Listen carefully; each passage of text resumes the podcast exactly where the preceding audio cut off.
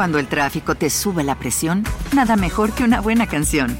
Cuando las noticias ocupen tu atención, enfócate en lo que te alegra el corazón. Y cuando te sientas mal, un buen médico te ayuda a sanar.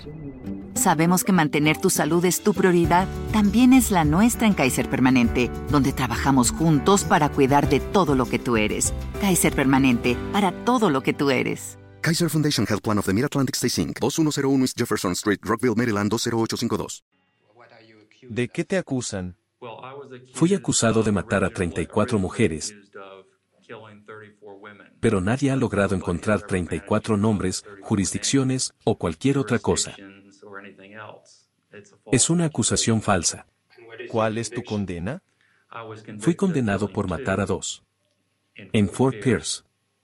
Nunca se demostró que estuve en la escena del crimen. Nunca hubo ningún vínculo entre las personas que fueron asesinadas y yo, excepto el testimonio de la madre de una de ellas.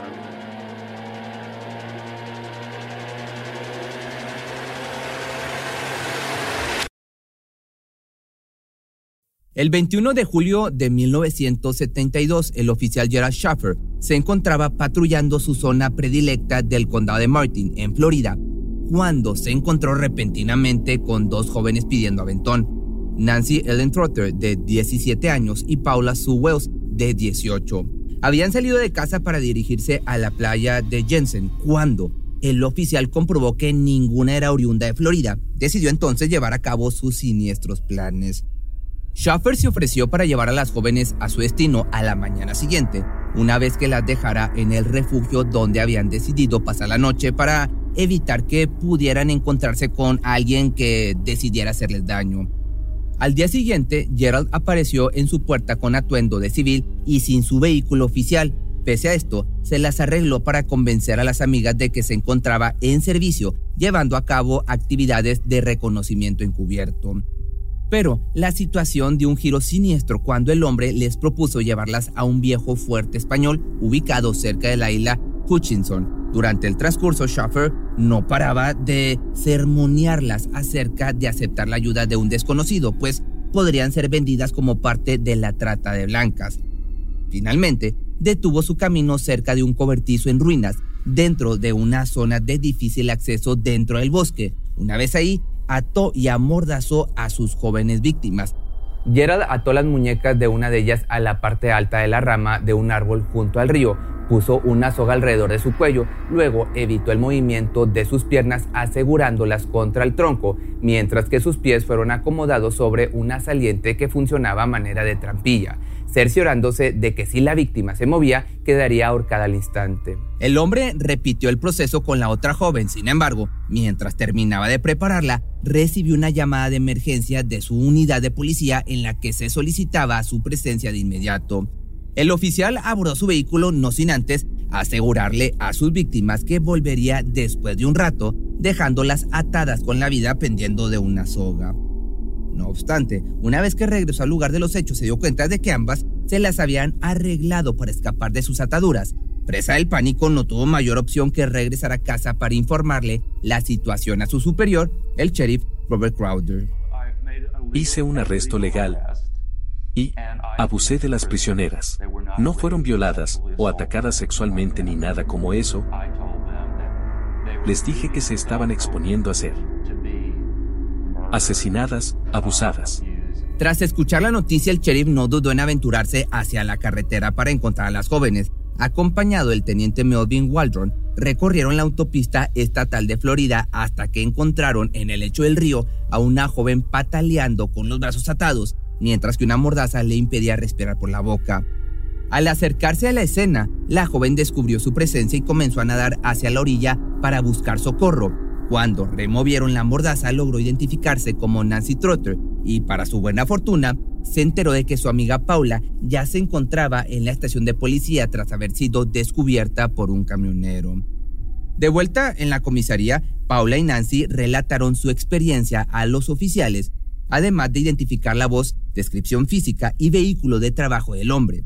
El sheriff decidió que la mejor opción para remediar la situación era remover a Gerald de su cargo, además de presentar cargos por falso arresto y asalto agravado. Dos semanas después del incidente fue puesto bajo libertad condicional tras pagar una fianza de 15 mil dólares, pero debía esperar a que su juicio se llevara a cabo en noviembre de ese mismo año. Ya el 27 de septiembre de 1972, mientras acudía a un centro de educación para adultos en Fort Lauderdale, conoció a Susan Carol Place de 17 años y a Georgia Mary Jessup de 16. En esa ocasión se presentó bajo el nombre de Jerry Shepard, oriundo de Colorado y que a su regreso quería hacer una escala en México para divertirse. Todo esto con el objetivo de ganarse la simpatía de Georgia, por quien se había sentido atraído desde un inicio. El día de su desaparición, la madre Susan llegó a su casa para encontrarse con su hija recogiendo su habitación mientras era acompañada por Jessop y un joven de 25 años, para ella desconocido, al que presentaron como Jerry. La joven le informó a su madre que esa misma tarde querían asistir a la playa para pasar el tiempo juntos, algo que a la mujer no le pareció adecuado desde el inicio, por lo que tras una larga insistencia permitió que su hija cumpliera su propósito a cambio de que se mantuviera en contacto con ella en todo momento. Finalmente las despidió en el marco de la puerta, no sin antes anotar la matrícula del auto en que viajaban, un Datsun del año de 1969. Luego de cuatro días de ausencia, sus restos fueron encontrados a principios de 1973 por un grupo de jóvenes que de inmediato alertaron a las autoridades. Como te platicaba, no existía Jerry Shepard, por lo cual Jerry había logrado su objetivo, pero su instinto no parecía saciarse. Un mes después de la desaparición, Mary Alice Briscolina, de 14 años, y Lina Farmer, de 13, fueron vistas por última vez mientras pedían aventón hacia un restaurante del Distrito Comercial de Florida. Ambas habían salido desde un motel junto al mar. Sus cuerpos lamentablemente fueron encontrados un mes después junto a un cierre de maleza, Ambas fueron severamente golpeadas hasta que perdieron la vida. También se encontraron señales de abuso íntimo en sus cuerpos. Los detectives comenzaron a interrogar a sus amigos para obtener información sobre el perpetrador. Les tomó poquito tiempo descubrir que la habitación del motel desde la cual partieron les era facilitada por uno de los amigos mayores del novio de Mary, al que conocían como Gary Shepard. Otro dato de vital importancia que les fue revelado es que el hombre gustaba de alardear su antigua profesión de policía o como policía. Dado que no tenía opción para salir bien librado tras ser descubierto, se declaró culpable por lo que le fue impuesta una condena de un año y tres meses en prisión, con la posibilidad de salir bajo fianza a los seis meses, seguida de tres años de libertad condicional. Ya durante su estancia en prisión, Gerald comenzó a escribir y dibujar una gran cantidad de relatos eróticos en los que se destacaba el dolor como elemento principal de sus fantasías, sobre todo esto, la sensación de poder. Y de igual forma, mientras este sujeto cumplía su sentencia inicial, Lucy, la madre de Susan, encontró una carta enviada por él entre las pertenencias de su hija. Al revisar el documento descubrió su dirección en Florida, por lo que no dudó en acudir con su esposo Ira hasta el domicilio marcado con el 333 Martin Avenue en Stuart, en Florida. Al llegar, acudió con el administrador del edificio, que le informó que el nombre registrado para esa dirección era el de Gerald Sheffer, que recientemente había sido enviado a prisión por colgar dos jóvenes desde un árbol. En el camino la mujer notó que las matrículas de la localidad no coincidían con las que había notado desde el inicio, dándose cuenta de que había cometido un error la primera vez, por lo que la pareja se dirigió a la oficina del sheriff para compartir esta información con los detectives. No pasó mucho tiempo para que el número de identificación coincidiera con el del vehículo personal del ex policía. Además, los detectives le mostraron una fotografía del elemento, misma que la mujer reconoció como Jerry, el amigo de su hija. No obstante, cuando se le preguntó sobre el paradero de las jóvenes, él mencionó jamás haberlas visto. Schaffer parecía estar confiado en prisión, pues consideraba que nadie encontraría sus oscuros secretos, pero las cosas cambiaron el 1 de abril de 1973 cuando los restos de Jessop y Place fueron encontrados en el parque de hamacas de Oak, esto es en Florida. Cuando los detectives revisaron la zona, descubrieron un montículo en el que depositaron la ropa que las víctimas llevaban antes del ataque, además de un par de iniciales grabadas en la base del árbol, que J eran estas iniciales. Pero lo más escalofriante es que este lugar se encontraba a casi 5 kilómetros del sitio donde Sheffer mantuvo a las jóvenes cautivas. Era demasiado evidente para los detectives la similitud entre los cuerpos descubiertos y la forma en que las jóvenes fueron sometidas por el ex policía, por lo que solicitaron al juez una orden para revisar su casa, su auto y hasta la casa de su madre debido a la insistencia de los padres de Susan. Al revisar el domicilio de su madre, dentro de una habitación cerrada bajo llave, encontraron más de 300 páginas de relatos escritos e ilustrados por él mismo en los que el contenido dejaba ver sus fantasías de secuestro, humillación, abuso íntimo y ejecución con la horca, sus víctimas predilectas, niñas y jóvenes. Y luego después de matarlas, ya sabes, tenía relaciones sexuales con ellas mientras que pudiera, antes de que empezaran a descomponerse. Además de los textos reveladores, se recuperaron 11 pistolas, varias bolsas llenas de cartuchos nuevos y usados, 13 cuchillos de caza, cuerdas y diversas revistas para adultos sobre las cuales había dibujos con la finalidad de hacer ver a las mujeres como atadas, colgando de árboles o con heridas de bala. Como si esto fuera poco, 37 fotografías tipo Polaroid en las que se podía apreciar mujeres siendo ahorcadas fueron encontradas dentro de una caja. Junto a ellas fotografías de Gerald vestido como mujer en la misma situación mientras su materia fecal descendía por sus piernas. En el lugar también se encontraron diversas pertenencias de algunas de las desaparecidas como joyería, pasaporte y ropa perteneciente a adolescentes. Y estoy seguro de que encontraron joyería en mi casa, porque entraron y buscaron en el cuarto de mi hermana. Sacaron la joyería del cuarto de mi hermana, no de mi habitación, no de mi cajón. De la caja de joyería de mi hermana, de sus cajones.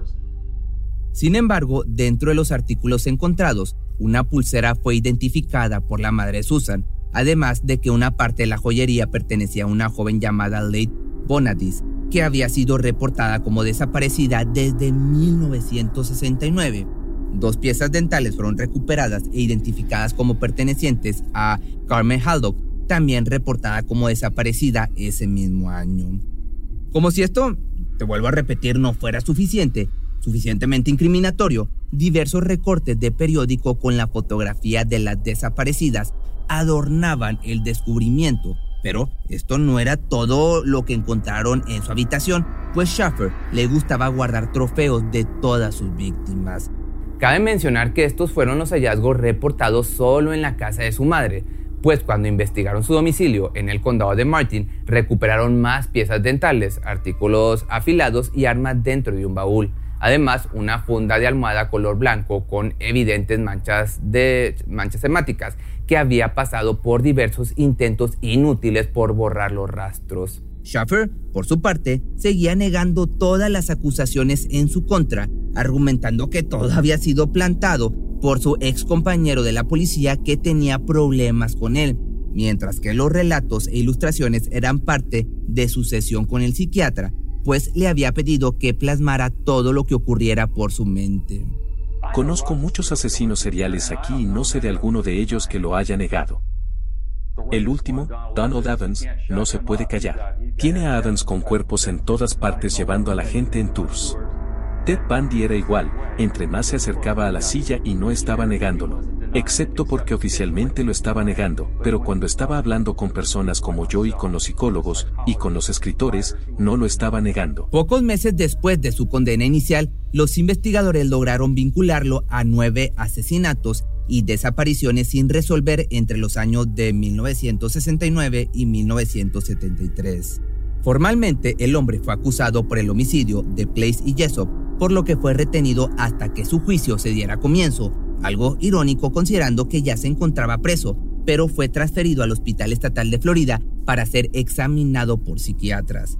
Pese a que lo declararon legalmente sano y competente para juicio, los doctores notaron que desde su infancia había presentado señales alarmantes a través de su conducta. Gerald John Schaffer Jr. nació en marzo de 1946, siendo el primer hijo del matrimonio entre Gerald y Doris. La pareja se había instalado en Atlanta, en Georgia, durante los primeros años de su matrimonio.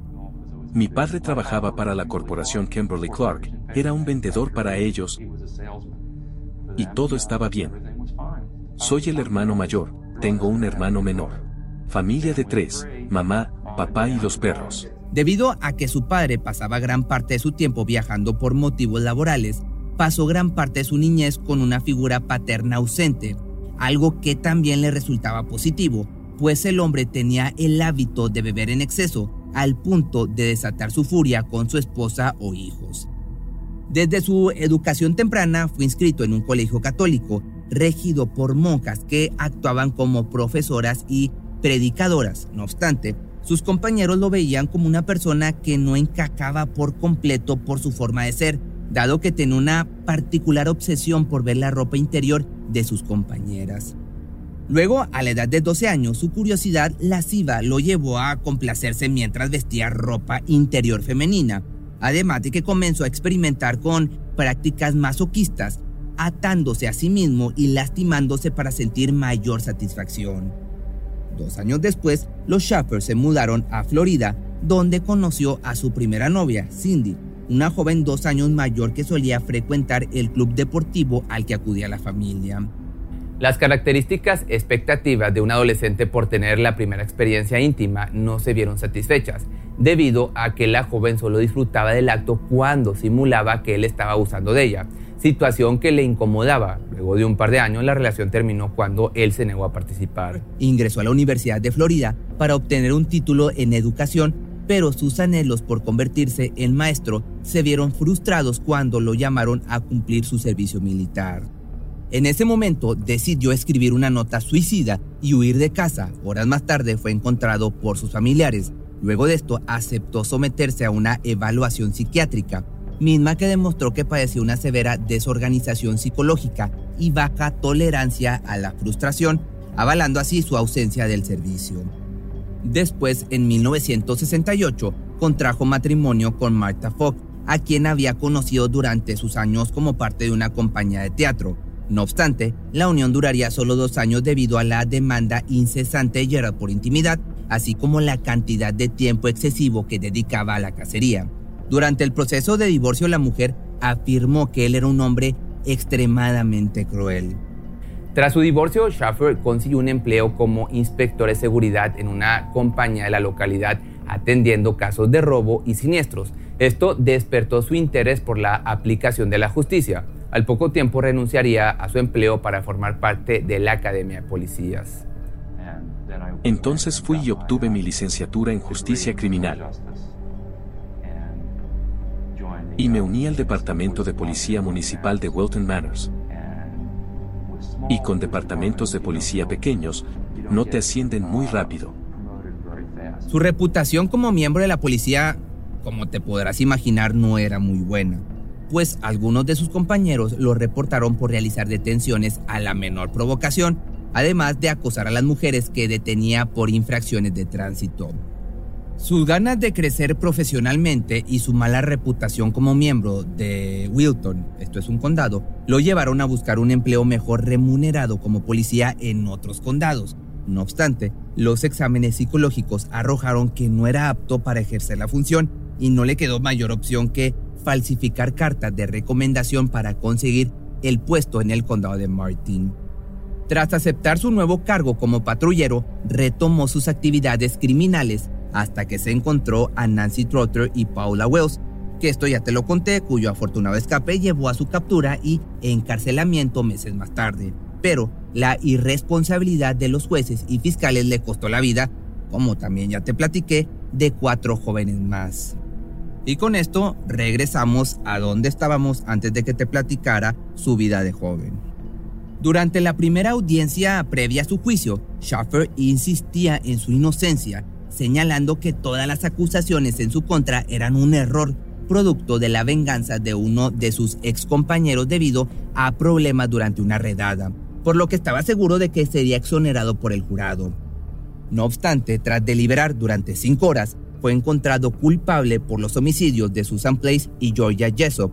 Por otra parte, no hubo evidencia concluyente que pudiera vincularlo al resto de las desapariciones, siendo imposible imputarle estos cargos. Aún así, fue sentenciado a prisión de por vida.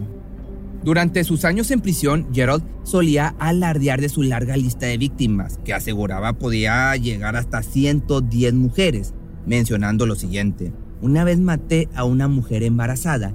Eso cuenta como uno o dos asesinatos. Pese a sus declaraciones, pasó los siguientes años intentando apelar su condena bajo el argumento de que había sido incriminado, pero la fiscalía descartó todos sus intentos. Poco después comenzó a colaborar como informante de la policía a cambio de favores dentro de la prisión. En una ocasión ayudó a desmantelar una red de material sensible relacionado a menores. No por para que me entiendas, que era operado por uno de sus compañeros de prisión. Este operativo también llevó al arresto de miembros de la red en diversos estados y al cierre de sitios de venta de contenido sensible de infantes. El buen resultado del operativo lo benefició con el traslado a un centro penitenciario para criminales de menor riesgo en Florida, donde pasaría el resto de su condena en relativa tranquilidad. Sin embargo, pocas semanas después de su ingreso, fue apuñalado en 42 ocasiones por su compañero de celda el argumento de su verdugo fue que el hombre se había tomado una taza de agua caliente que, que estaba esperando utilizar para preparar el café. Cuando la noticia de su fallecimiento fue dada a conocer, la madre de Georgia señaló que consideraba esto como una forma de justicia divina. De hecho, sus palabras fueron estas. Siempre creí que iba a recibir esto. Ojalá hubiera sido más temprano que tarde. Si te gustó este video, no olvides seguirme en mis redes sociales y recuerda que este tipo de videos que son el doble de largos los subo el martes y el jueves. ¿Te preocupas por tu familia? Entonces, ¿por qué darles solo huevos ordinarios cuando pueden disfrutar de lo mejor? Eggland's Best, los únicos huevos con ese delicioso sabor fresco de granja, además de la mejor nutrición, como 6 veces más vitamina D, 10 veces más vitamina E y 25% menos de grasa saturada que los huevos regulares, además de muchos otros nutrientes importantes. Así que, dales los mejores huevos. Eggland's Best, mejor sabor, mejor nutrición, mejores huevos. Cuando el tráfico te sube la presión, nada mejor que una buena canción.